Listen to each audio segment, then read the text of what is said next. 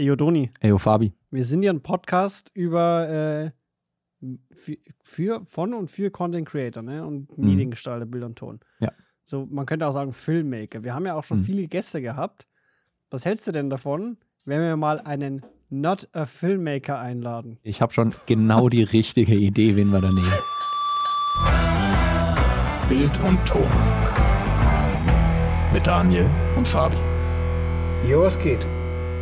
Ey, was geht? Willkommen zu einer neuen Folge von Bild und Ton, dem Podcast von, für, mit, durch Medibiltos, Content Creator. Und Fabi hat schon gesagt, wir haben heute einen Nicht-Filmmaker, doch, not a Filmmaker, und zwar Flo Rubenberger, besser bekannt auf YouTube unter dem Namen Not a Filmmaker, zu Gast und äh, ein Quereinsteiger in der Filmbranche, aber ziemlich gut unterwegs. Und deswegen freuen wir uns sehr natürlich, dass wir dich heute hier begrüßen dürfen. Servus Flo, grüß dich. Hi, grüße euch. Vielen Dank für die Einladung. Gerne, gerne. Ähm, wir haben dich jetzt auch so halb im Umzug erwischt, deswegen äh, hast du hier noch spontan dein Setup irgendwie aufgebaut in der neuen Küche, wenn ich das, wenn ich das richtig sehe. Aber äh, ist schon alles, ist schon alles ganz nice. Mal eben noch zusammengeschustert für uns. Ja, voll, da muss man spontan sein.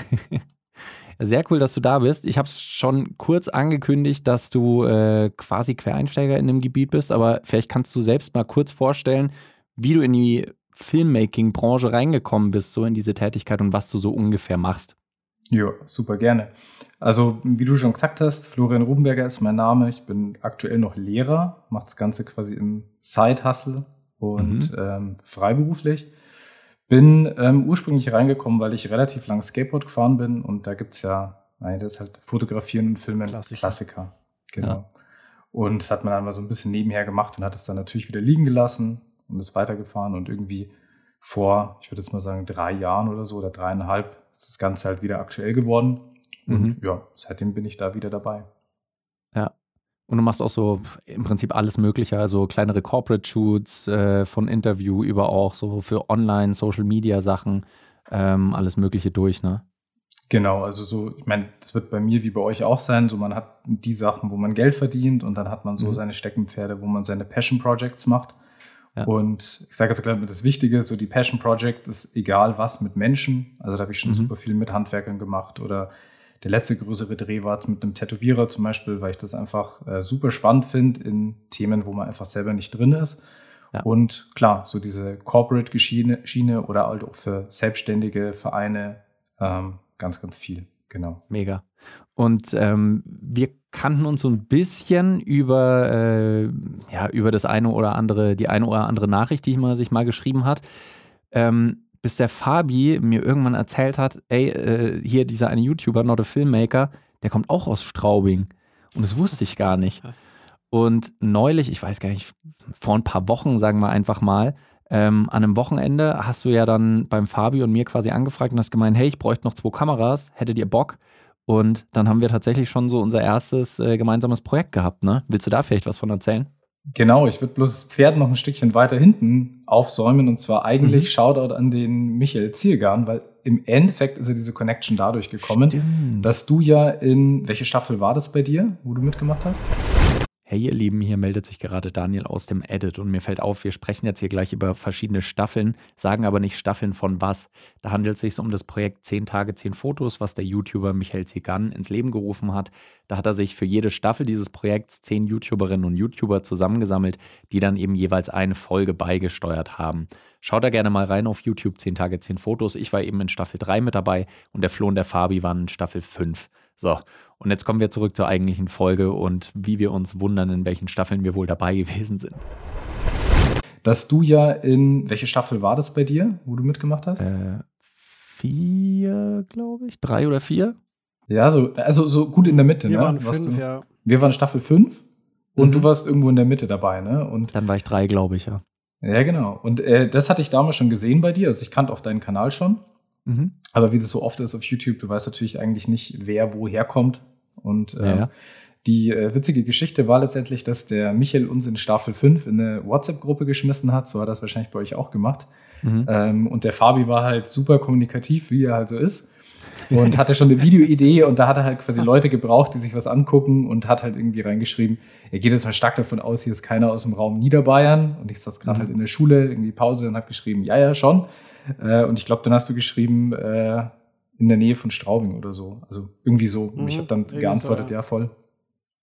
Genau. Und dadurch kenne ich den, den Fabi und dadurch irgendwie auch dich, weil Mhm. ähm, wir ja vor kurzem für einen BJJ, also Brazilian Jiu-Jitsu Verein, was gemacht haben.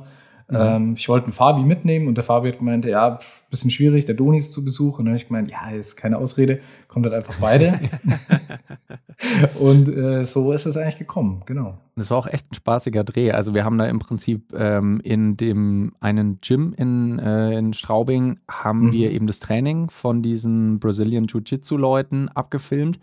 Und ich fand es insofern auch ganz spannend, weil wir mit drei komplett unterschiedlichen Kameras angereist sind. Ja. Äh, was ich mir vorstellen kann, dass es im Schnitt auch interessant ist. Da kannst du vielleicht gleich was zu sagen, weil du bist ja, Flo, mit deiner äh, Sony, darfst du gleich nochmal sagen, A7 IV bist du angereist. Genau. Der Fabi mit seiner Canon R5, ich mit meiner Lumix S5.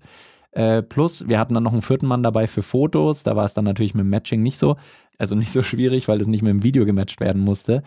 Aber du bist derjenige, der am meisten das Footage auch gesehen hat von den drei Kameras. Vielleicht kannst du da zu den Unterschieden, die dir aufgefallen sind, was sagen und auch zu deinem Matching-Prozess, weil vielleicht ist das auch interessant für den einen oder die andere, wie du es eigentlich geschafft hast, diese drei quasi komplett unterschiedlichen Kameras ähm, auf selbe Color-Matching zu bringen.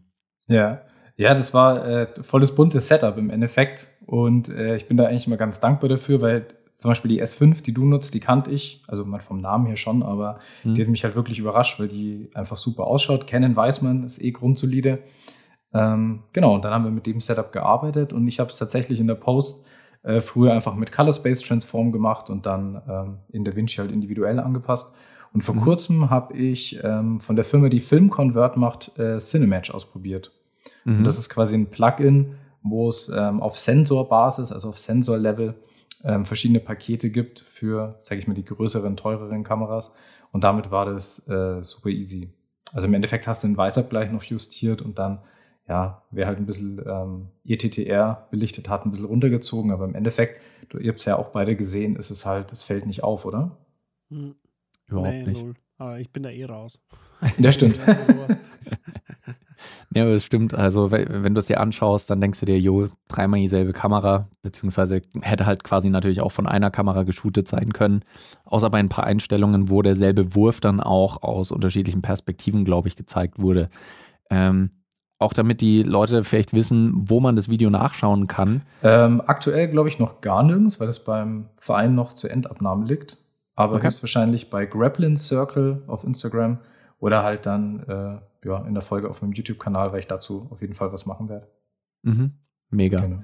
Das heißt auf jeden Fall, äh, Punkt Nummer eins, folgt schon mal dem Flo auf seinem YouTube-Kanal Not a Filmmaker und auch auf dem Insta-Kanal, den werden wir euch, also werden wir euch alles unten in der ähm, Folgenbeschreibung auch dann nochmal verlinken, dass ihr da überall schön folgen könnt und euch das Ganze anschauen könnt. Und dann könnt ihr beim Video vor allem eben von dem Training mal raten und sagen, okay, ich glaube, der Shot ist mit der Kamera gemacht und der mit der. Das müsstest du eigentlich dann auch mal machen, so ein kleines, äh, kleines Rätsel mit einer Auflösung Hm. ob man sehen kann, was mit welcher Kamera gemacht wurde. Wir, wir haben sogar, wir haben noch ein, noch ein weiteres äh, Matching-Thema, weil Mhm. wir, der, der Flo und ich, wir, wir arbeiten ja seit, seitdem wir eigentlich dieses Ding gemacht haben, regelmäßiger zusammen.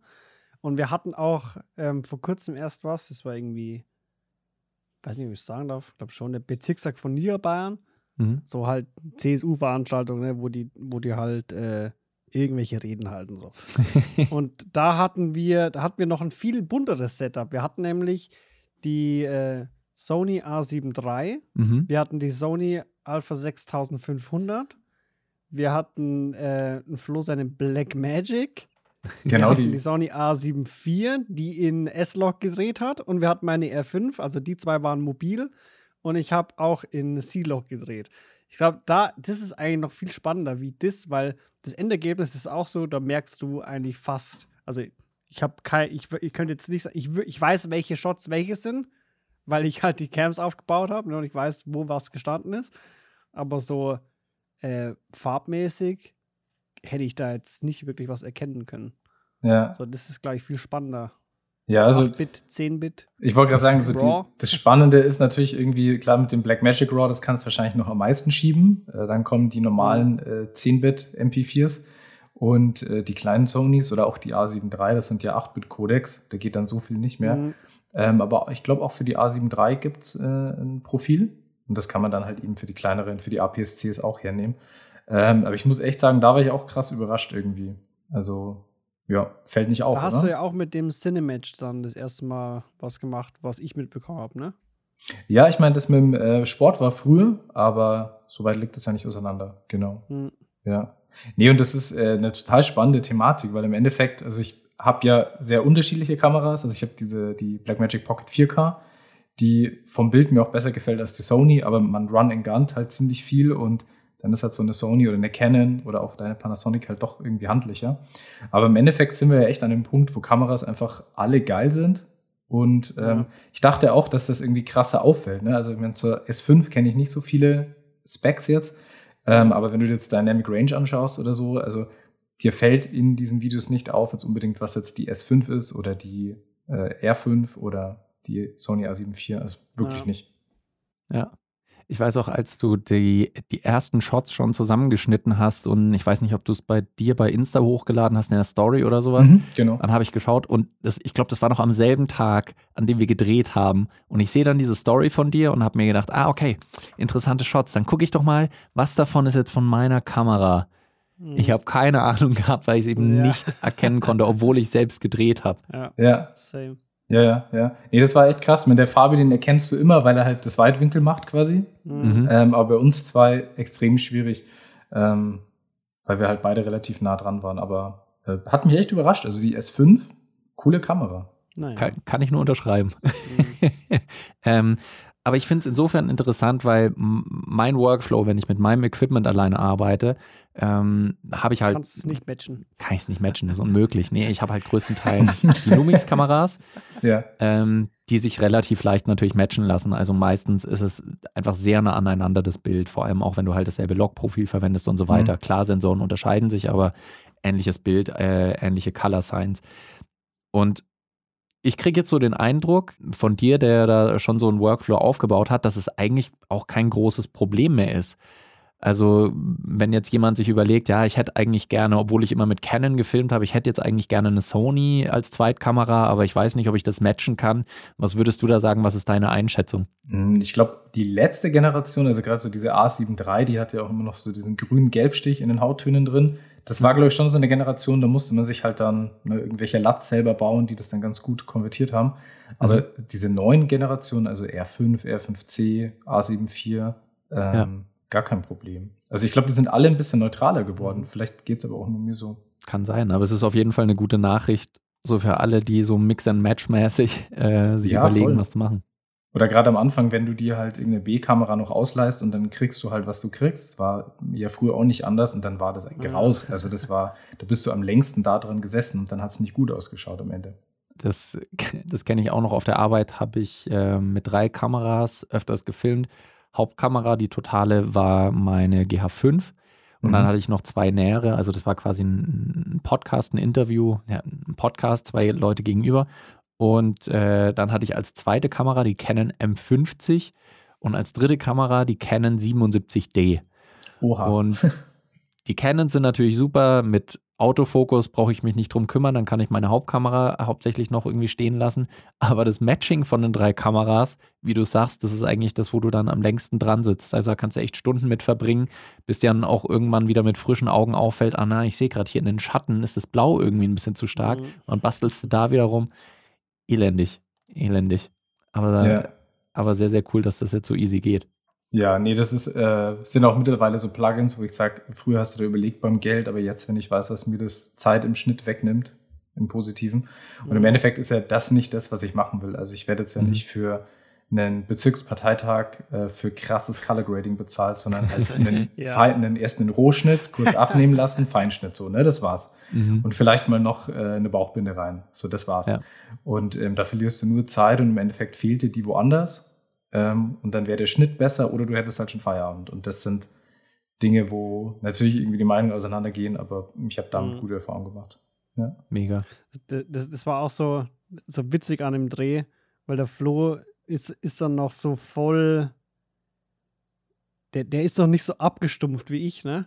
So, wir waren dann draußen und haben halt gewartet auf den Söder, bis er kommt. Und er, Flo hat ganz professionell halt seinen ND-Filter draufgeballert, ne, dass halt alles passt von der Belichtung her. Mhm. Und irgendwann habe ich ihm so gesagt, so, ja, kein, so, I don't care. Ich habe einfach meinen Shutter hochgeballert, so auf ein Sechstausendstel. und habe halt dann so, so erklärt, so ganz ehrlich, das ist äh, für die CSU, die merken es eh nicht. so, das sehen vielleicht wir, wenn man genau hinschaut, aber wenn ich ehrlich bin, bei vielen Sachen, wenn ich jetzt nicht darauf achte, ob da irgendwo ein Fehler ist, sehe ich da auch keinen Unterschied. So, ich weiß, Doni, du bist da so, so ein ganz harter Korinthenkacker, du siehst es auch, aber bei mir ist es so der Fall, so, ne, ich, ich sehe da keinen Unterschied einfach. Wir hatten einmal den Fall, da ging es um irgendein Video und da hast du gemeint, so, yo, was geht denn bei dem am Shutter ab? Hm. Und hast dann, ich so, hey, keine Ahnung, warum, ich sehe ich seh nichts, ne? ich sehe keinen Fehler. Und dann hast du irgendwie gemeint, ja, seine Arme schauen aus wie Geister. Und ich habe das dann erst gesehen, als ich bei YouTube, da gibt es ja die Funktion, dass du so Frame für Frame mit Punkt und Komma rumschieben kannst, ne? Hm. Erst da habe ich dann gemerkt, so, okay, das sieht echt ein bisschen komisch aus, aber so, während ich das Video aktiv angeschaut habe, ist mir das überhaupt nicht aufgefallen. Und ich denke, wenn, wenn wir vom Fach, also wenn Leute vom Fach das nicht sehen, gibt es manche, mich zum Beispiel, dann sehen das halt die, die Laien erst recht nicht. Mhm. Und solange das Endprodukt passt, sind alle zufrieden. Mhm. Aber was ich auch festgestellt habe, ich weiß nicht, ob es euch da auch so ging bisher bei irgendwelchen Drehs. Einerseits gibt es manche Sachen, die, die uns vielleicht auch, äh, die uns krass auffallen und halt dann Kundinnen und Kunden nicht. Aber andererseits gibt es auch Sachen, die denen auffallen, wo ich halt Mhm. nie drauf geachtet hätte. Dann so Sachen wie, ja, hier ist irgendwo was am Outfit zerknittert oder da hinten steht noch das und das und hier sieht man irgendwas im Bild und ich denke mir so, hä, das, wäre mir in tausend Jahren nicht aufgefallen. Ist euch sowas schon mal passiert bei irgendeinem Dreh?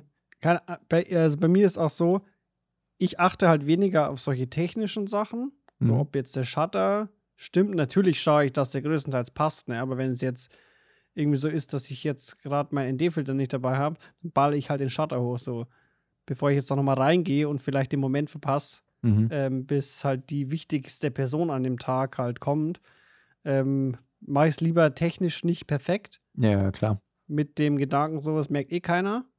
Nur ich weiß, dass es technisch nicht perfekt ist, aber man, Mhm. also der Großteil sieht den Unterschied nicht. nicht. Ähm, worauf wollte ich hinaus? Achso, ja, genau. Ich achte nicht auf sowas, aber auf was ich viel achte, ist, ähm, wie, wie das Bild halt dann, gerade sowas wie, wie du jetzt angesprochen hast, so ob noch ein Starbucks-Kaffeebecher irgendwo steht, so. so Mhm. Auf solche achten achte ich, äh, solche Sachen achte ich dann eher mehr. Mhm. Das hatte ich zum Beispiel auch mal, dass irgendwo dann noch, ich weiß nicht mehr, irgendwas im Hintergrund stand, was mir nicht aufgefallen ist, weil es auch meines ästhetischen Empfindens nach ins Bild gepasst hat. Mhm. Aber das war das Erste, was dann der Kunde so gemeint hat, äh, ja, hier, na, wir haben da im Hintergrund noch was, das ist irgendwie, das ist irgendwie nicht so cool. Mhm. War dann easy zu lösen, das war ein statischer Shot, da konnte ich dann halt was anderes einfach drüberlegen, so, das war kein Problem. Aber ist mir weder beim Drehen noch beim Schnitt in irgendeiner Form aufgefallen. Ich kenne das Ganze tatsächlich andersrum. Ich habe ja Mhm. auch viel Hochzeit gemacht Mhm. und ähm, das ist, glaube ich, genau andersrum. Also du, du zeigst dann ein Produkt her und du könntest quasi chronologisch falsch erzählen. äh, du kannst Sachen Ja, rauslassen ähm, und die Leute sind so drin, weil es halt ihre Hochzeit ist oder sag ich mal die Mhm. eigene Tochter oder die Zwillingsschwester. Äh, das fällt ihnen nicht auf, weil die emotional so involviert sind. Ja. Und Ja. du denkst dir dann aber so, ey, wenn die wüssten, es fällt ja gerade nicht auf, aber so komplett ein Programmpunkt fehlt eigentlich, aber so, es Mhm. fällt im Schnitt nicht auf, weil du so involviert bist. Und ich finde, wenn du ganz nüchtern was anschaust, also zu einer Thematik, mit der du nichts anfangen kannst, das sind bei mir, Ja.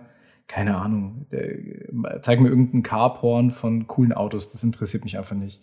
Mhm. Ähm, dann schaue ich auf solche Sachen. Dann denke ich mir, da ist der Shutter aber schon ein bisschen Ja. flotter unterwegs. So. Also, äh, und desto mehr dich das reinzieht, desto cooler das Mhm. Sounddesign ist, so, desto mehr kannst du das kaschieren. Und ich denke, wie der Fabi schon sagt, man, oft ist es Perle vor die Säue. Und in dem Video wird es jetzt bei dir nicht auffallen, aber bei mir rebellierte irgendwie immer sowas. Ist bei dir auch so, Dani, dass da Mhm. immer was rebelli rebelliert so ein bisschen? Auf jeden Fall. Ja, ich denke dann auch immer so, ah, mh, hm, ah, kann man das nicht noch irgendwie fixen? Ist da nicht noch was, äh, was man irgendwie anders machen kann? Aber ich, ich der Fabi hat es schon gesagt, sowohl bei Shutter als auch teilweise bei Framerate werde ich schon irre, weil ich, ich mag den Look mhm. von 30 Frames pro Sekunde zum Beispiel nicht. Mhm. Und zwischen 24 und 25, da sehe ich keinen Unterschied. Nee, Aber 30 nee. sehe ich ja. den Unterschied ja. und gefällt mir halt nicht so. Ja. Ich, ich finde es nicht so schlimm wie 50 oder 60 vom Look her. Ist Ey, das geht gar nicht. So, wenn du das stehen lässt. Ja, das ist so Telenovela. Da das ist schon hart. Taugt das ist halt schon nicht. hart. Das, siehst du sofort. Das ist wie, wie so eine deutsche Produktion. Ja. Du siehst es einfach innerhalb von fünf Sekunden, weißt du, deutsche Produktion. wie bei dieser einen Serie. Die ja. hieß es Barbaren oder so. Da mhm. war so ein Dolly-Shot von oben auf dieses Dorf und ich dachte mir so, ey, das ist safe eine deutsche Produktion einfach. ja, du, Set-Design, Müll. Das Ding ist halt, du kannst halt Motion Blur kannst ja irgendwie immer noch dazufügen und rausnehmen ist halt schwierig.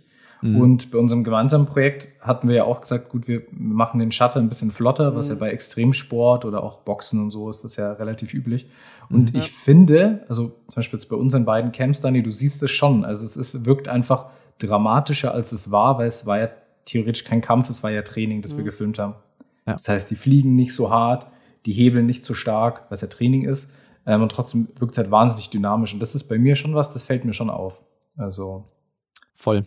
Das ist äh, an der Stelle vielleicht auch für diejenigen, die es nicht sowieso schon anwenden, generell bei irgendwelchen actionreicheren Sequenzen wird es ganz gerne genommen, auch wenn ihr euch, ja. äh, mir fällt Holmes gerade ein von ähm, Guy Ritchie in den, in den Kampfsequenzen, da wurden auch äh, höhere ähm, Shutter Speeds verwendet. Siehst du halt direkt, weil es einfach dann gleich nach mhm. mehr Bewegung, mehr Action, mehr, ja, ja. mehr passiert aussieht.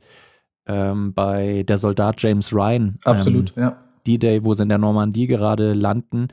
Ähm, alles um den Hauptcharakter rum explodiert und hier Blut und da Soldaten und so weiter, auch höherer ja. Shutter, sieht gleich krasser aus. Also alles, was irgendwie vielleicht ein bisschen konfuser, chaotischer, beziehungsweise einfach bewegter aussehen soll, funktioniert mega gut mit dem höheren Shutter. Das stimmt, ja, das stimmt.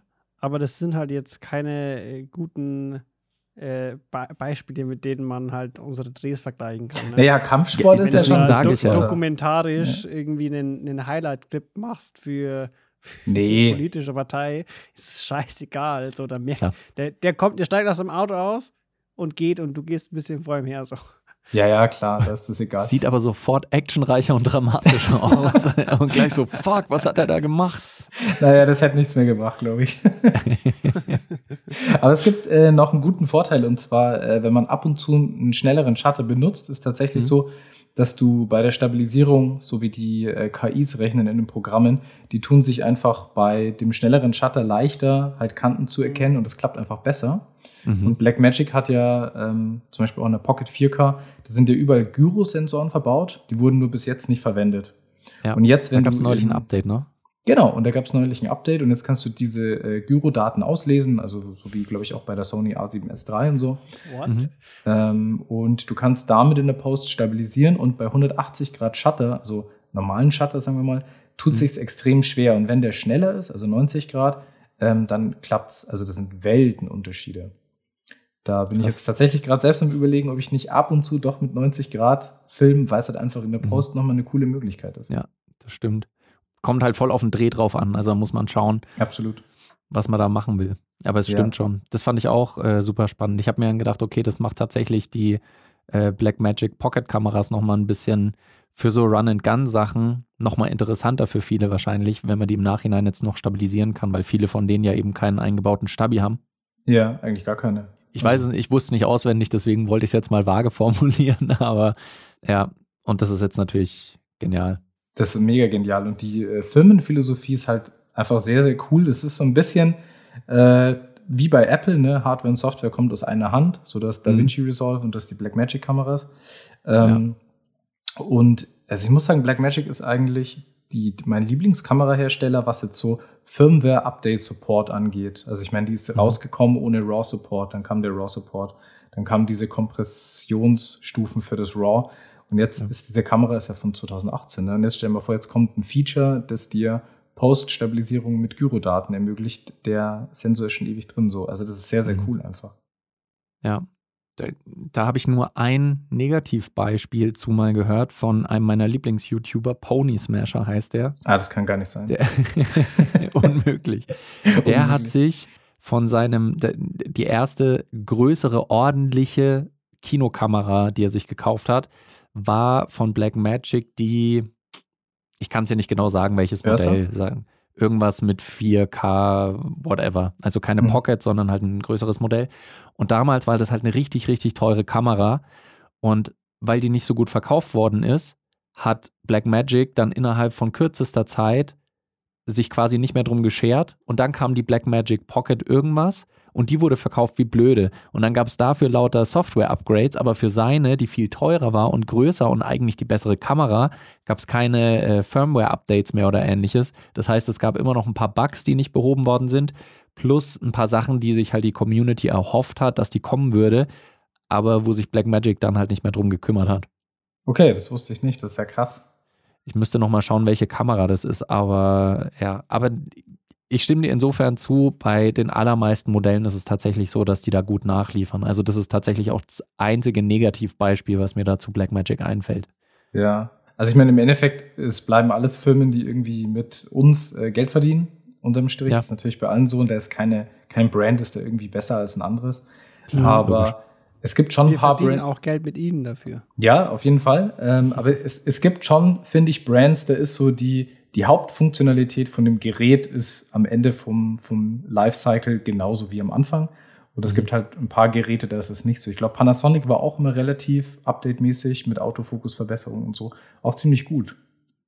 Voll, auf jeden Fall. Das ähm, auch die äh, jetzt die Vollformatkameras, die die haben, die S1, äh, S1R, S1H und auch die S5, die ja die kleinere oder die etwas günstigere Variante von der S-Serie ist, alles ist mit Firmware nochmal extrem verbessert worden. Unter anderem die S1, die halt mit 4K, 10-Bit, 422 und so weiter, geilen Specs rausgekommen ist, ist halt mit dem Firmware-Upgrade einfach auf 6K internes Aufnehmen mhm. abgegradet worden.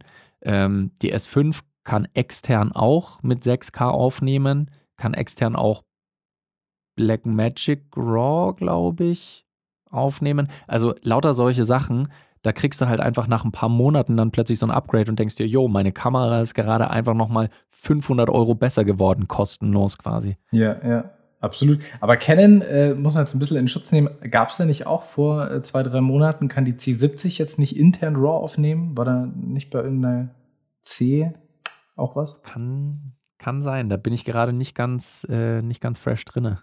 Also kommt auf jeden Fall immer mal wieder vor und ist halt super cool, ja. wenn du in das Ökosystem investiert hast, weil es halt, wie ja. gesagt, alles coole Kameras sind so. Ja. Wäre auch cool, wenn Canon jetzt mal endlich bei der R5 diesen Overheating-Bug entfernen würde. Ich habe übrigens jetzt gerade, äh, ihr habt es gemerkt, den Podcast nicht, äh, hat er gerade eine Fehlermeldung bekommen, so äh, Camera overheated, shutting down. Ich denke mir so, hä, was geht jetzt ab? Wir nehmen gerade seit 28 Minuten auf. Und das Ding ist, ich hatte die gerade in 8K laufen durchgehend. oh. als Webcam und die gibt ja nur 1080p aus, ne? Und mhm. halt overheated, ausgeschaltet, instant wieder angemacht und umgeschaltet auf Full HD. So, das ist, ist ja eigentlich auch nicht möglich, ne? Dass die overheated und kannst die einfach ausschalten und dann wieder anmachen. Mhm. Ja, ja, sehr komisch. Ja, Software. Software ist alles ist ja alles schon geleakt, dass die das per Software künstlich irgendwie reingeballert haben. Aber Canon war ja lange Jahre, wir, wir haben einen Kumpel, der, ähm, der hat bei einem Kameraverleih lange Zeit gearbeitet und der hat uns dann auch immer von den unterschiedlichen Marken erzählt, was da so die klassischen WWchen sind, die die alle mhm. haben. Blackmagic hat er gemeint, ist tatsächlich eine Marke, die relativ viel zurückging, weil es irgendwelche Probleme gab. Aber, Aber direkt immer am Anfang, ne? Ich glaube, die haben, weiß ich nicht, das ist immer ein Werk, das ist komplett kaputt. So, also. Genau, ja. Und so die, die zuverlässigsten, wenn auch spec-wise nicht immer die besten Kameras waren, die Canon-Kameras. Ja. Also die ja lange Zeit natürlich auch so hinterhergehinkt waren, gerade was die, die ganze 4K-Thematik anging. Bis mhm. sie dann halt irgendwann gesagt haben, okay, dann hauen wir jetzt halt richtig auf die Kacke, habt ihr hier halt 8K einfach. und vollkommen Aber übertrieben haben. Aktuelles Beispiel bei uns auch. Ähm, ich weiß nicht, ob ihr es auf Instagram gesehen habt. Wir haben ja für so einen ja, so ein Unternehmen, das Bäume fällt, relativ aufwendig auch einen Imagefilm produziert. Mhm. Shoutouts an dich, Philipp. Ähm, und da haben wir gearbeitet mit der R5, nee, mhm. mit der R5C und der C70. Mhm. Ähm, und wir, also die R5C hatte jetzt äh, vom V-Mount Plate irgendwie einen Kurzschluss, die war kaputt. Die haben wir mhm. eingeschickt über diesen professionellen Support-Service, den Canon hat. Wir mhm. haben das RF2470 eingeschickt, weil da Sägespäne drin waren. Ähm, mhm. Und die R5 hatten wir auch, oder hat Philipp auch eingeschickt, weil die äh, relativ schnell überhitzt ist. Und das kam alles relativ schnell zurück. Also ich glaube, der lohnt sich halt schon, der Service. Also da ist Canon mhm. schon nach wie vor, wenn du da einen teuren Dreh hast und brauchst Ersatz, ist halt schon cool. Wie habt ihr diesen V-Mount äh, rangemacht? Über so einen Battery Dummy oder? Äh, das könnte ich dir jetzt gerade gar nicht mehr sagen. Verbindung? Ja, das hat der Philipp beim Folgedreh dann äh, selber geschafft. Mhm. Also an unserem gemeinsamen Dreh lief noch. Okay. Ähm, und das ging jetzt ziemlich flott. Also, mhm. ja, sehr gut. Ja, das Ding ist, ich habe mir auch schon überlegt, halt ähm, so, so ein V-Mount-Ding, aber das geht halt nur mit so Battery Dummies, ne? Mhm. Und da, also da habe ich echt Schiss einfach. Ja. wenn das nicht original ist, ich habe auch nur original Canon äh, Akkus drin, weil mir das einfach zu risky ist. So, da bin ich zu, zu sehr Schisser, dass ich mir dann einen Kurzschluss reinhau. Hm. Ähm, bevor ich dann einfach halt hier 30 Euro spare für einen anderen Akku oder so. Hier ist nochmal Zukunftsdaniel aus dem Schnitt. Es ist so, dass unser Interview ziemlich lange geworden ist, weil wir bei der Aufzeichnung nicht so gut auf die Uhr geschaut haben. Daher cutten wir die Folge einmal in zwei Teile.